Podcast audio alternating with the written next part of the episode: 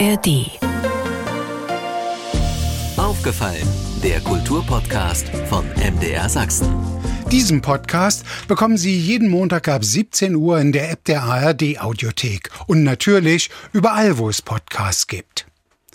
Angefangen hatte alles 2006 mit dem Debüt Das Geheimnis der Hebamme waren die mittelalterlichen Abenteuer der Hauptperson Marte, der bei Erscheinen eher unbekannten Autorin Sabine Ebert erst noch ein Geheimtipp, entwickelten sich die meist so 650 bis 750 seitigen Bücher für den Verlag schnell zu Bestsellern.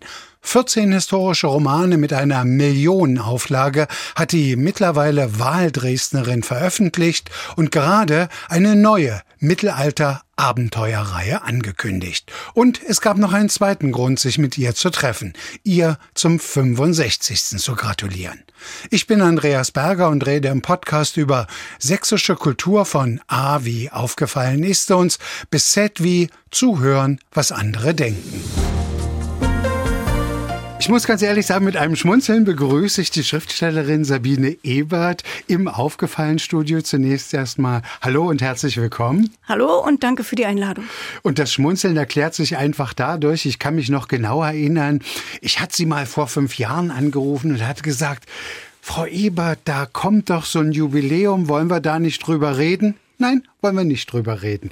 Jetzt ist so ein halbiertes Jubiläum. Die Zahl ist jetzt bekannt. 65 nachträglich. Alles, alles Gute zum Danke. Geburtstag. Vor allem Gesundheit. Danke.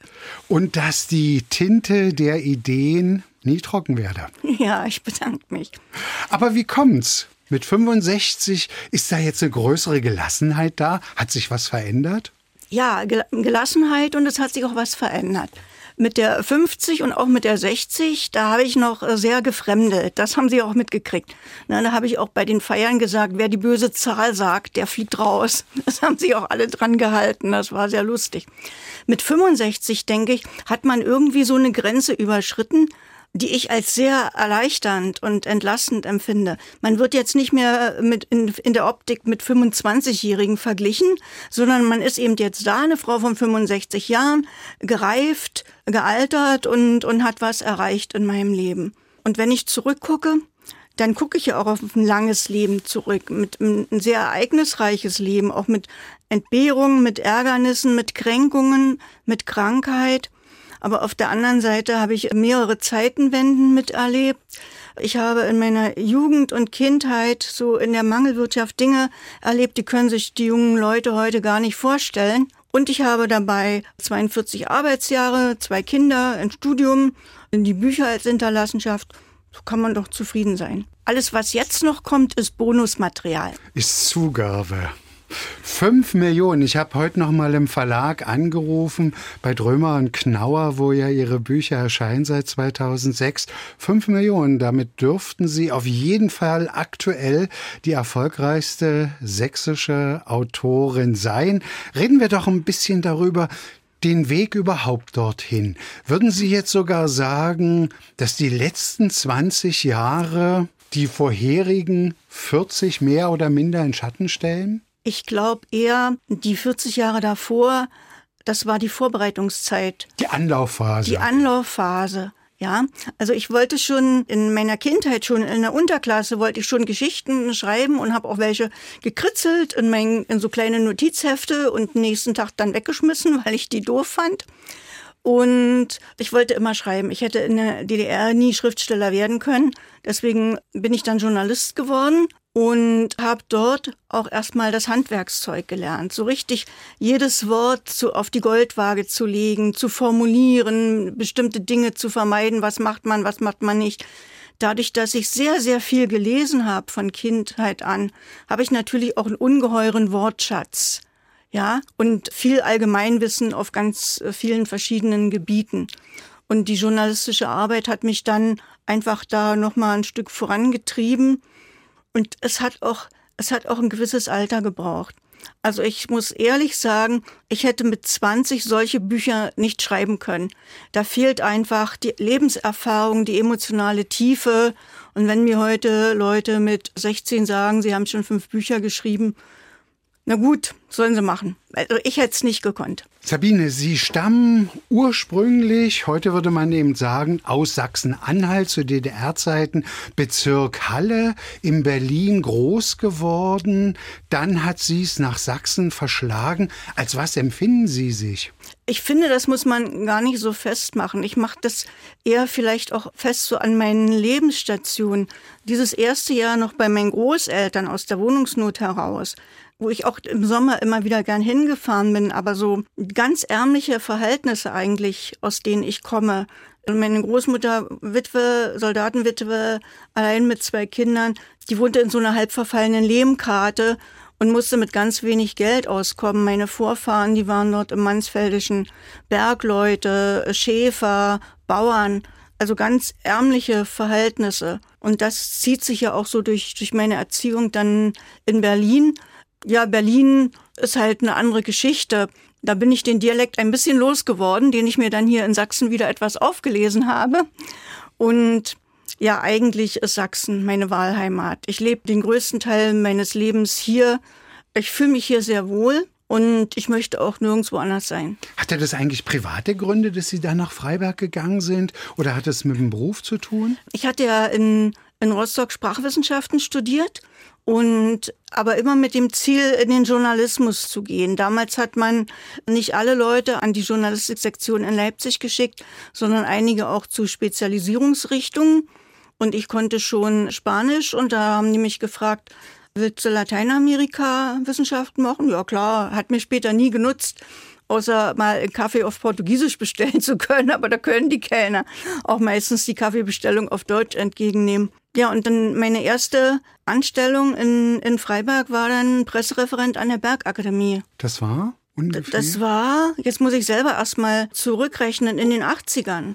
In den 80ern. Und dort habe ich Wissenschaftsjournalismus gemacht mit großer Inbrunst, weil ich habe ja immer noch diese kindliche Neugier, die man als Journalist auch braucht um einfach Themen aufzuspüren, zu merken, was könnte andere Leute auch interessieren und dann über Wissenschaft zu schreiben. Das war toll, über Arktisexpeditionen, über Goldsuche auf dem Meer, über ganz verrückte Fossilienfunde, aber auch damals schon über neue Brennstofftechnologien und alles sowas. Das hat nochmal meinen Wissenshorizont sehr erweitert und hat mir auch großen Spaß gemacht. Dann kam der politische Umbruch, Sie haben es schon gesagt, 1989, 90. Und ich weiß, die Kollegen vom Sachsenspiegel waren bei Ihnen und Sie haben zu Hause auch noch gezeigt, dieses Exemplar 3. Oktober 1990, Freiberger Anzeigenblatt?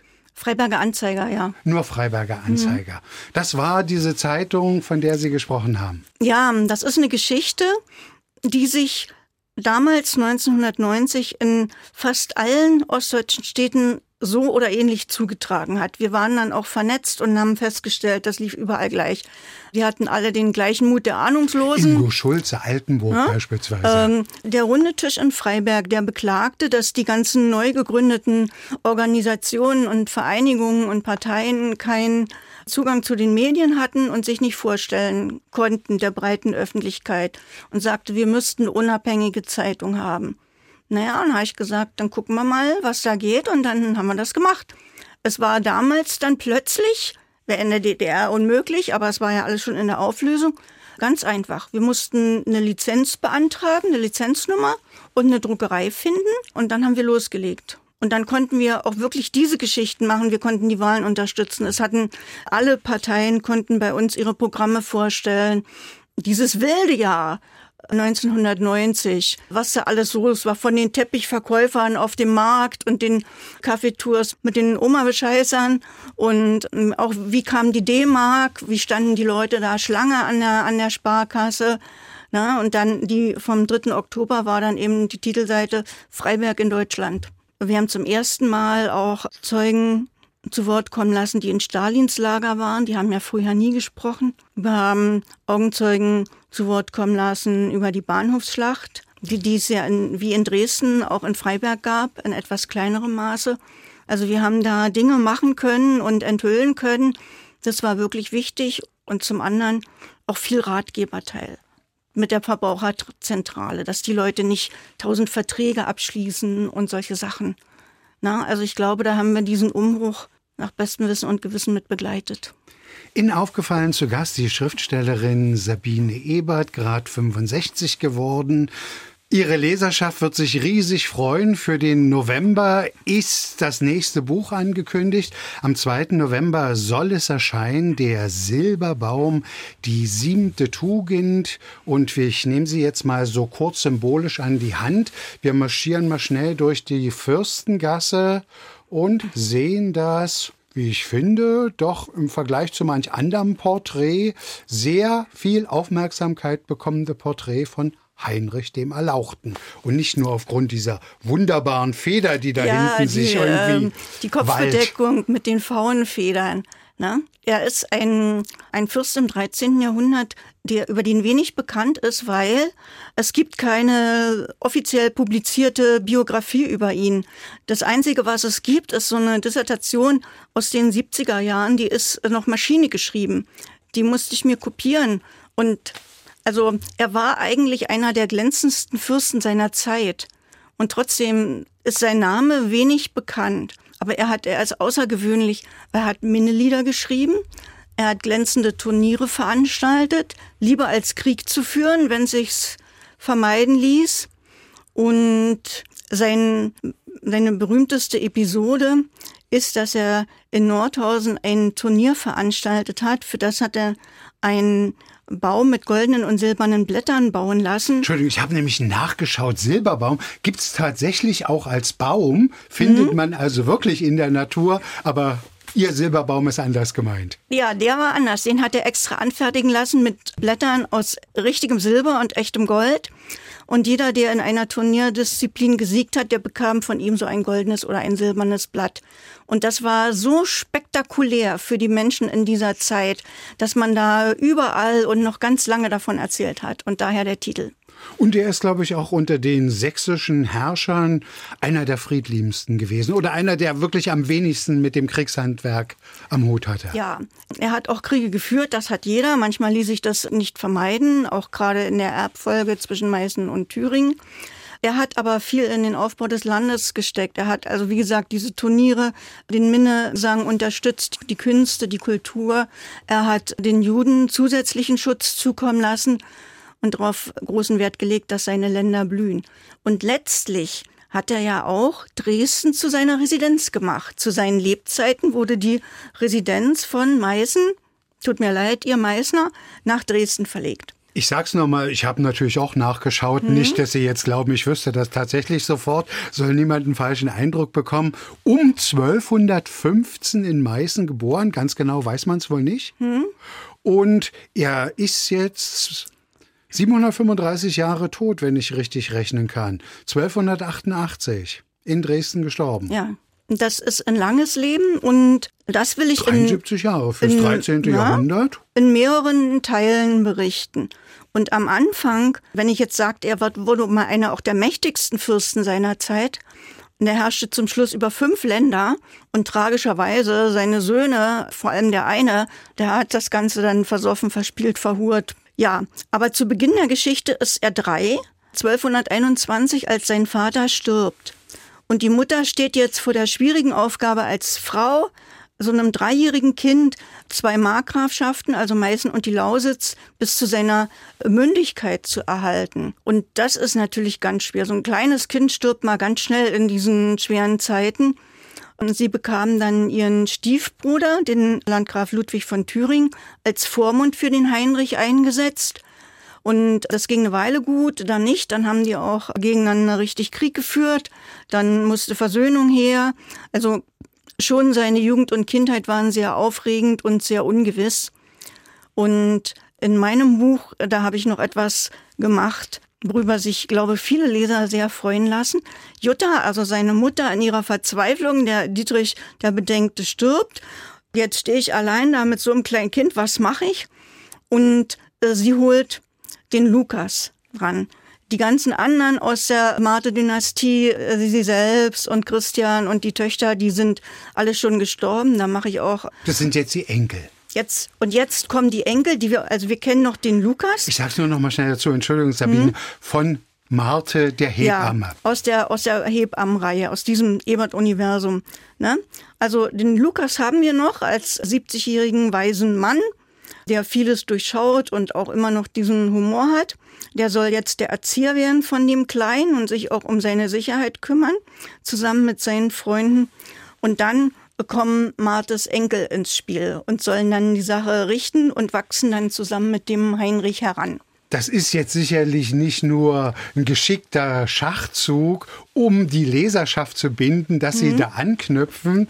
Ich denke mal, das wird ganz, ganz viele Leute freuen, dass es in gewisser Weise eine Fortsetzung der fünf Bände von der Marte gibt. Ich glaube, der fünfte Band damals war auch mal auf Platz eins der Spiegel Bestsellerliste ja, ja. und ist, glaube ich, auch der bestverlegteste in der 30. Auflage, las ich nee, irgendwo. Das, das ist Band eins. Aber Sabine, was natürlich auffällt, ist einfach von den jetzt 15 Büchern sind sie dann elfmal im 12. Jahrhundert, zweimal im 19. Jahrhundert und jetzt das erste Mal im 13. Jahrhundert. Das Mittelalter oder das Hochmittelalter, das hat es irgendwie für Sie. Mit Blut und Silber bin ich ja auch schon am 13. Jahrhundert. Das, ja, wäre, doch, ja, ja. das wäre ja eigentlich das Buch, das dann an den Silberbaum anschließt. Da geht's dann um die Söhne von Heinrich. Also eigentlich gehört alles zusammen, die ganze Reihe. Und ich hatte jetzt auf Facebook gepostet, das war ja lange geheim, das Cover und in welche Zeit ich gehe und welche Geschichte ich erzähle. Und die Fans, die haben ja schon geraten und Wetten abgeschlossen und so. Und ich hatte das vorgestern gepostet und da war ein, also pff, explosionsartig kamen dann die Stimmen, die Kommentare, juhu, Mittelalter, die Leute wollen Mittelalter. Ich bin ja zu dem Mittelalter gekommen wie die Jungfrau zum Kinde. Ich wollte diese Geschichte von Freiberg und den Siedlern und den Silberfunden erzählen. Das war nun mal zufällig im 12. Jahrhundert und es war ein großer Glücksfall, weil da haben wir auch Barbarossa, da haben wir die Kämpfe zwischen Stoffern und Welfen und viel anderes noch drumherum, was man dann schön einbauen kann. Aber wie hätte sich das im 17. Jahrhundert begeben, diese, dann wäre ich ins 17. Jahrhundert gegangen. Aber es war eine glückliche Fügung für uns alle. Und ich habe dann wirklich meine große Liebe und Begeisterung zum Mittelalter und zur Komplexität dieser Zeit. Aber holen Sie uns doch mal in Ihr Ideen-Tintenfässchen hinein. Wie stößt man oder wann wird für Sie Heinrich der Erlauchte dann eine literarische Figur? Sie sind dem natürlich, weil Sie sich ja bei allen Recherchen immer sehr intensiv und sehr detailliert mit Geschichte beschäftigen. Natürlich ist er Ihnen auch schon über den Weg gelaufen laufen. Aber wann ist auf einmal der Punkt, wo Sabine Ebert sagt, halt, stopp mal, das wird eine Geschichte? Ja, weil ich fand das schon immer. Also das Thema habe ich schon lange im Hinterkopf. Ich hatte schon immer vor, irgendwann gehe ich mal zu Heinrich dem Erlauchten, weil der jetzt in der Reihe der sächsischen Fürsten, von denen, die ich noch nicht bearbeitet habe, um es mal so profan zu sagen, ist er der interessanteste. Und ich fand schon diese Leistung sehr, sehr spannend und bemerkenswert von der Jutta, die vorher politisch nicht groß in Erscheinung treten durfte als ungeliebte Ehefrau von Dietrich dem Bedrängten. Und dass sie es jetzt schafft, sich auch gegen ihren mächtigen Bruder durchzusetzen und ihren Sohn, sie hat ihm ja nicht nur die Mark Meißen und auch die Lausitz gesichert. Der Vormund Ludwig von Thüringen ist ja dann auf dem Kreuzzug gestorben und dann ging auch noch Thüringen an die Wettiner. Also dann wurden die so mächtig wie noch nie. Ne? Und das ist, also da finde ich auch, da wird die Jutta unterbewertet. Das ist für mich eine ganz große Leistung. Und ich habe mich jetzt erstmal auch 200 Seiten an, an der Kindheit Heinrichs und an der Lage dieser Mutter, wie sie jetzt auch gegen den eigenen Bruder Krieg führen muss, gegen Leipzig Krieg führen muss, weil ihr Mann da einige faule Kompromisse geschlossen hat, die sich dann rächen und so. Also das erstmal diese Auseinandersetzung, wie kriege ich so ein kleines Kind erstmal bis zum zwölften Lebensjahr, wenn es dann mündig erklärt ist. Das fand ich sehr packend. Wenn man so dann in diesem Mittelalter wurzelt oder immer wieder darauf zurückkommt, ist das auch irgendwie eine Grundeigenschaft von Sabine Ebert, dass sie, sagen wir mal, in bestimmten Dingen da sehr treu ist und wenn sie sich auf etwas fokussiert hat, dann bleibe ich bei dem? Na, eigentlich nicht die Story entscheidet. Ich muss von der Story begeistert sein. Ich bin sehr diszipliniert und sehr gründlich und das, das sind so meine preußischen Tugenden, die habe ich dann aus meiner Berliner, aus meinen Berliner Jugendjahren mitgebracht. Aber ich mache ja sehr, sehr intensive Recherchen. Und da guckt man nicht nur da, sondern auch mal nach dem und nach dem und nach dem und nach dem. Und dann, wo man gräbt, dann stößt man auf so erstaunliche, manchmal auch bizarre und unglaubliche Dinge, also total verrückt. Ich sage, das muss ich mal erzählen. Ne? Und, und je tiefer man bohrt, umso mehr findet man. Und ich habe eben im Mittelalter sehr tief gebohrt und in der Völkerschlacht auch relativ angesichts der vielen Quellen und äh, finde da immer noch Themen. Die Sie dann ja auch, sagen wir mal, tatsächlich sehr umfänglich darstellen. Mhm. Allein bei den fünf Bänden Marte und bei den fünf Bänden Barbarossa ist, glaube ich, keiner unter 600 bis 800 Seiten so in der Nein, Drehe. Also Völkerschlacht hatte 900 und äh, Band 2 1100. Kurzer ging es nicht, mache ich nie wieder. Die Marte-Bände, die hatten alle so 650 und bei Schwert und Krone, Barbarossa, das war dann so im Schnitt so um die 500, kurz vor 500, kurz danach. Wenn Sie über sich selbst schreiben würden, wie viele Seiten wäre Ihnen das, was Sie bisher erlebt, geschaffen haben, wert? wenn Ihnen im Durchschnitt ein Buch, ich meine, jetzt sind Sie beim neuen, sind Sie ja relativ zurückhaltend, 495 Seiten habe ich gelesen, mhm. soll es messen. Nein, Mal einfach fiktiv gefragt. Ja, aber es kommen ja noch zwei Teile. Das kommt, Hätten da sind wir ja das dann noch auch mal, erfahren? Also auf wir, drei Teile konzipiert? Ja, im Moment erstmal. Das ist der jetzige Stand. Dann sind's, dann kommen ja noch mal tausend dazu. Nein, ich glaube nicht, dass ich meine, dass ich irgendwie mal Ambitionen habe, mein Leben niederzuschreiben. Also ich habe zwar viel erlebt, aber jeder hat in der Zeit viel erlebt. Ich finde das sehr wichtig, dass wir so Augenzeugenberichte als, als Sachberichte erhalten, auch von der noch älteren Generation, die den Krieg noch miterlebt hat. Das finde ich unheimlich wichtig. Ehe, ehe dann alle gestorben sind, dass man wirklich so individuelle Schicksale und, und ein eine Beschreibung der Zeit mit, mit allen verrücktesten Einzelheiten, die sich kein Mensch vorstellen kann, der nicht dabei war. Das, was ich erlebt habe, das haben so viele erlebt und ich habe auch nicht die Eitelkeit, mich in den Mittelpunkt eines Buches zu stellen rumgedreht formuliert. Ich glaube, das charakterisiert sie in der Tat, soweit ich das einschätzen kann. Sie treten immer hinter das Geschaffene zurück. Das Buch ist wichtig, nicht unbedingt die Autorin in mhm. dem Sinne. Und wer sie auch bei öffentlichen Auftritten oder Pressekonferenzen erlebt, der merkt immer, dass sie gern über das reden, was sie geschrieben mhm. haben, wie es zustande gekommen ist und nicht ganz so gern über sich selbst. Das ist so Bodenständigkeit ist wichtig, wenn man zu solchem Erfolg kommt. Und das war für mich auch ein Glücksumstand, dass ich erst in relativ späten Jahren zum literarischen Schreiben gekommen bin, als man schon gefestigt. Für junge Leute, wenn man jetzt mal an andere Künste guckt, in die Musik oder so, ne, die haben plötzlich Erfolg, dann drehen die ab und vergessen alles, halten sich für die Größten oder dann kommen Alkohol und Drogen und alles sowas. Dagegen bin ich gefeit, einfach weil ich dann schon die Reife habe und ich möchte lieber über unsere Geschichte schreiben als nur über mich. Das ist mir wichtiger und da gibt's viel Spannenderes als mein Leben. Würden Sie von sich sagen, Sie sind dann zur Wende im Herbst 89, also so 30, 31 irgendwie gewesen. Das war für Sie auch nochmal eine Riesenchance? Ja. Weil viele sind ja dann doch eigentlich so Ende 20, Anfang 30 Ausbildung abgeschlossen. Eigentlich und insbesondere zu DDR-Zeiten war dann der Weg klar, wo man mhm. bis hin zur Rente marschiert. Damals, vor der Wende. Ne? Und dann, dann, dann wurde ja alles plötzlich durcheinander gewürfelt. Und auch mein Studienabschluss in Rostock, der glaube, der hätte nicht mehr gegolten. Das hat mich ja aber nicht so getroffen, weil ich ja als Journalist gearbeitet habe und als Wissenschaftsjournalist und da auch Verbindungen zu Redaktionen hatte in, in Chemnitz und Dresden. Dieser Entschluss, der war eigentlich wirklich der Zeitenwende entsprungen, wo ich das hörte, dass, dass der runde Tisch das beklagt und dachte ich, jetzt sind doch Zeiten, jetzt ist alles möglich. Jetzt können wir all das machen, was wir früher nie durften. Eben auch diese Geschichten mit Stalins Lager und der Bahnhofsschlacht oder zu den Umweltbelastungen in Freiberg. Ganz heißes Thema dort, auch vor der Wende schon gewesen. Jetzt können wir das doch machen. Jetzt haben wir die Freiheit und jetzt machen wir das. Was da alles dahinter steckt an Schwierigkeiten, das haben wir da noch nicht geahnt. Aber wie gesagt, es hat sich so oder ähnlich in fast allen ostdeutschen Städten zugetragen.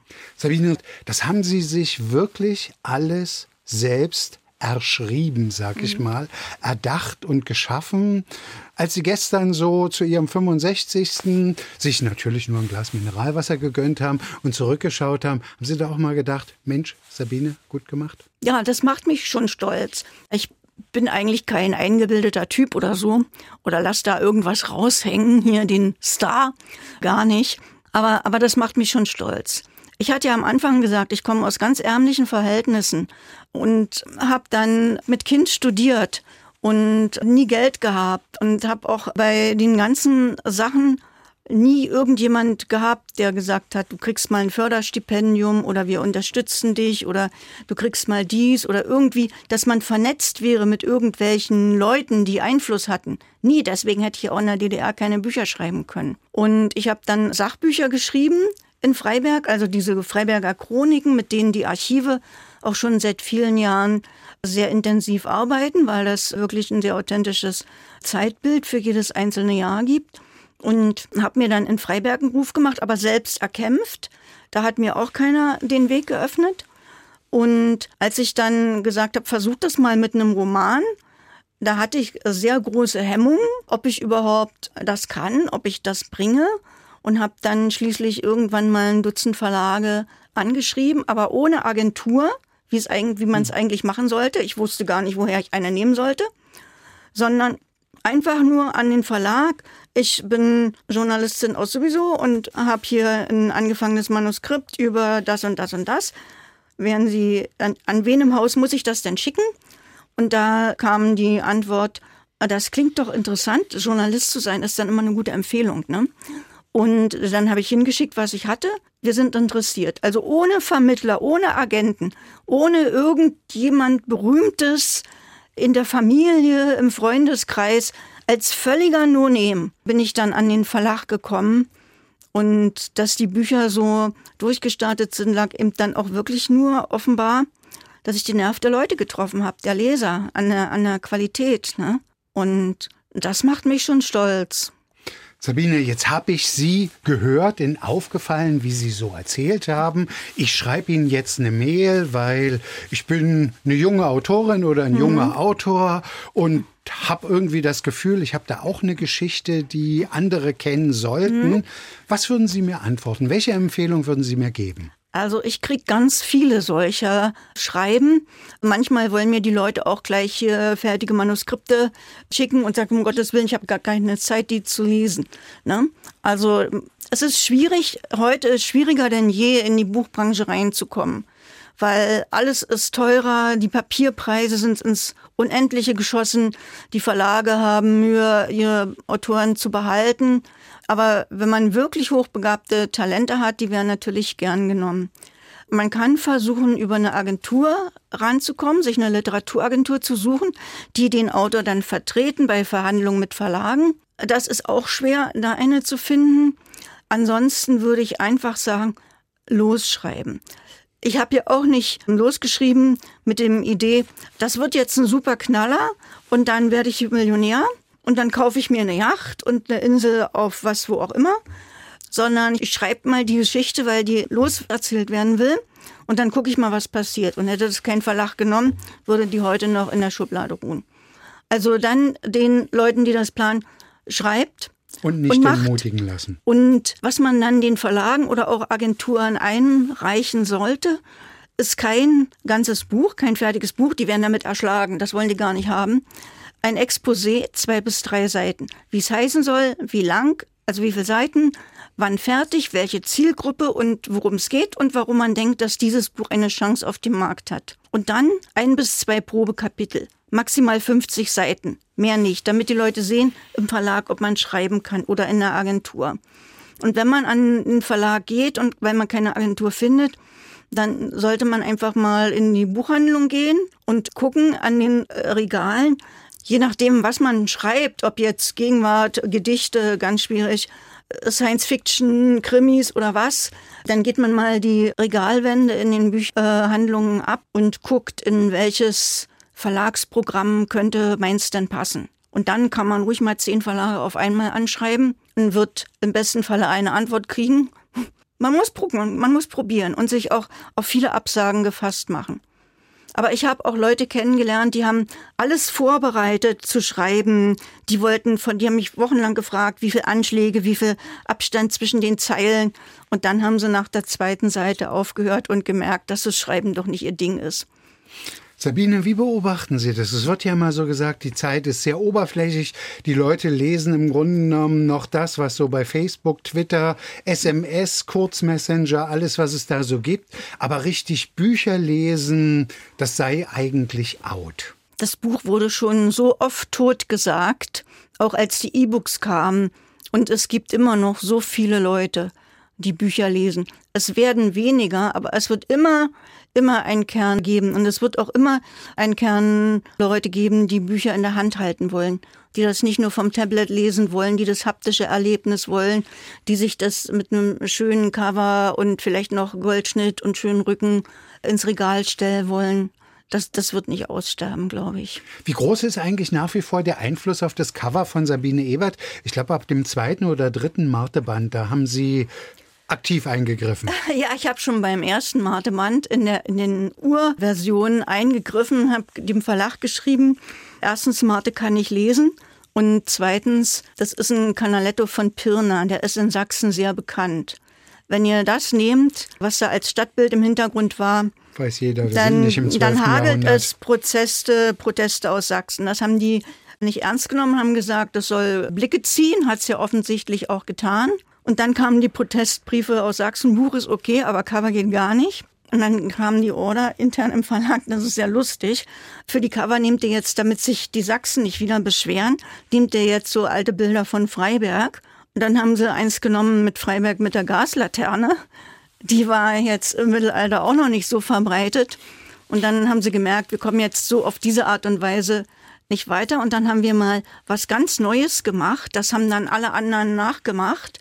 Und ist schon wieder, gibt es schon wieder ganz andere Trends. Aber bei Blut und Silber haben wir mal was mit Foto gemacht. Sehr schön.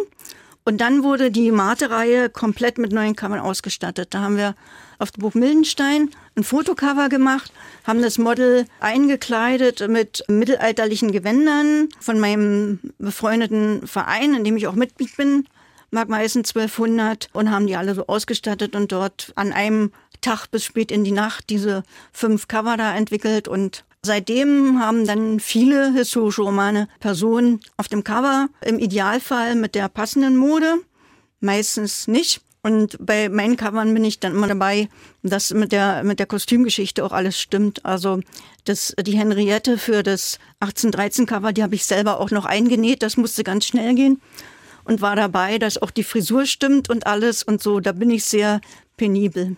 Gibt es irgendwas in dieser Zeit des Mittelalters, wo Sabine Ebert in diesem Jahr 2023 sagt, ach, ich würde mir wünschen, ich wäre jetzt im Mittelalter? Ich glaube nicht, dass ich mir das wünschen würde oder dass ich das je einer wünschen würde. Ich würde mal gern so ein bisschen schmulen und reingucken, ob das wirklich so war, wie ich mir das vorgestellt habe, ne? Oder einfach mal um zu sehen, wie bestimmte Dinge gelöst wurden. Handwerkliche Sachen auch im Bogenbau und alles so vieles, aber ich glaube, im Mittelalter möchte keiner von uns leben. Und als Frau schon gar nicht. Es gibt Sabine Ebert jetzt also demnächst bald mit 15 Romanen.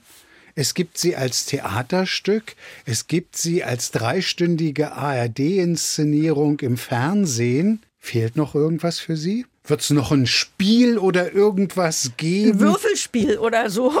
Marte, ärger dich nicht. Nein, also sowas ist nicht geplant. So auf der Strecke, da ist noch was im Werden aber das kann ich noch nicht verkünden. Auf dem Panoramabild von Yadega Sisi sind Sie auch verewigt? Da bin ich auch drauf, ja. Das war, das war eine besondere Ehre, ja. Gibt es eigentlich einen Tag, an dem Sie nicht schreiben? Ja, also manchmal, wenn es mir sehr schlecht geht, dann brauche okay. ich gar nicht hm. anfangen. Das hat Aber ja jeder mal. sehr diszipliniert. Ansonsten sehr diszipliniert. Ich merke auch, so Tage hat man so eine so eine Unruhe in sich. Da wird nichts. Oder weil ich alle halbe Stunde einen Termin habe oder der Verlag Klappentexte von mir will oder so. Dann ich versuche mir fürs Schreiben immer geschlossene Blöcke Zeiträume zu machen, also Tage, wo ich gänzlich frei bin. Und ansonsten dann mache ich mal so Post beantworten, Steuerkram oder ich, ich recherchiere, ne? In, lese in den Quellen und da findet man auch immer wieder, wenn man nicht weiterkommt, wie gestalte ich das jetzt, dann findet man da auch immer noch eine gute Idee und Anregung. Also da, die lese ich nicht nur einmal, das kann sich ja auch kein Mensch merken, 20.000 Seiten, sondern immer wieder äh, so zeitlich so, so gleitende Projektierung. Ne? Also ich verfolge meinen mein Zeitlauf im Buch mit den Lebensläufen der Fürsten und sind Sie, was Ihre literarische Arbeit anbetrifft, mal so richtig verletzt worden? Gab es da mal irgendwie einen Ausfall in den Medien, wo jemand gesagt hat, es geht überhaupt nie, was die Frau schreibt? Die bösen Sachen, die gibt's natürlich. Und man erfährt dann auch so Dinge wie, wie das grenzt dann an so Cybermobbing. Mhm. Ne? Im Internet kann ja unter dem Deckmantel der Anonymität jeder da was zum Besten äh, geben. Zum Besten geben, ohne Begründung, dann steht einfach das schlechteste Buch der Welt. Schade mhm. um jeden Baum, der dafür gefällt Kriegt wird. man da auch eine Gelassenheit jetzt mit 65, dass man drüber steht? Mehr am Anfang oder es gibt auch sehr, sehr hochgelobte Kritiker, ich nenne jetzt da auch keinen Namen, die sich da zum Scharfrichter äh, da in ihrem Olymp, Olymp aufschwingen und die aber so von Neid und Boshaftigkeit zerfressen sind, dass ich mir das grundsätzlich nichts anhöre von denen. Also grundsätzlich nicht. Ne? Viele Kritiker würden ja viel lieber selber einen Bestseller schreiben. Und dann reicht es nur Nein, für ein Kochbuch. Schieben wir das beiseite. Ja? Schönste Kompliment. Ja, das schönste Kompliment ist wirklich von den Lesern. Wenn Sie mir sagen, jetzt endlich begreife ich mal, wie das war im Geschichtsunterricht oder Jetzt verstehe ich das und Sie haben mir die Liebe zur Geschichte beigebracht. Und wenn ich sehe, seit, seit ein paar Tagen, seit bekannt ist, worum es geht, die Jubelschreie auf Facebook, Juhu, Windelmittelalter und Juhu, Martes Erben und so. Das ist so eine Begeisterung, so eine riesige Welle von Begeisterung bei den Fans, dass das natürlich ganz enorm auch anspornt. Das treibt an, das trägt Sie ja, sozusagen ja, ja. von Seite zu Seite. Sabine, wir können garantiert noch stundenlang weiterreden. Mhm. Vielen Dank, dass Sie sich die Zeit genommen haben. Bis ich bald und bleiben Sie schön gesund. Danke. Soweit der aufgefallene Podcast von MDR Sachsen mit der Schriftstellerin Sabine Ebert zum 65. Vielleicht haben auch Sie eine Anregung, wem Sie im Podcast gern einmal zuhören würden. Schreiben Sie an aufgefallen.mdr.de. Diesen Podcast bekommen Sie jeden Montag ab 17 Uhr in der App der ARD Audiothek und natürlich überall, wo es Podcasts gibt. Und nicht vergessen, hören Sie doch mal rein in den Krümelgeschichten Podcast von MDR Sachsen. Den finden Sie ebenfalls in der App der ARD Audiothek. Aufgefallen, ein Podcast von MDR Sachsen.